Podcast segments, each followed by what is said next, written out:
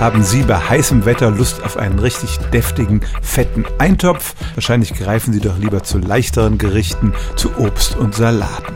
Das hat durchaus physiologische Gründe und insbesondere hat es mit der Thermoregulation des Körpers zu tun, also damit, wie wir die Temperatur regulieren. Auch wenn manche Leute glauben, dass die Nahrung, die sie zu sich nehmen, sich sofort auf der Waage bemerkbar macht, ist es so, dass von 1000 Kalorien, die wir zu uns nehmen, nur 250 wirklich genutzt werden. Der Rest wird in Abwärme umgewandelt. Das ist ganz gut, wenn es draußen kühl ist. Wir müssen ja die Temperatur bei 37 Grad halten. Aber wenn es draußen schon heiß ist, dann stört das eher. Und wenn wir viel essen, macht sich das als Schwitzen bemerkbar. Der Grundumsatz, also unser Energieverbrauch, den wir schon allein beim Nichtstun haben, der reduziert sich um etwa 10% im Sommer. Und das ist der Grund, warum wir bei Hitze weniger Appetit haben, insbesondere auf Speisen, die sehr viel Wärme in unserem Körper erzeugen.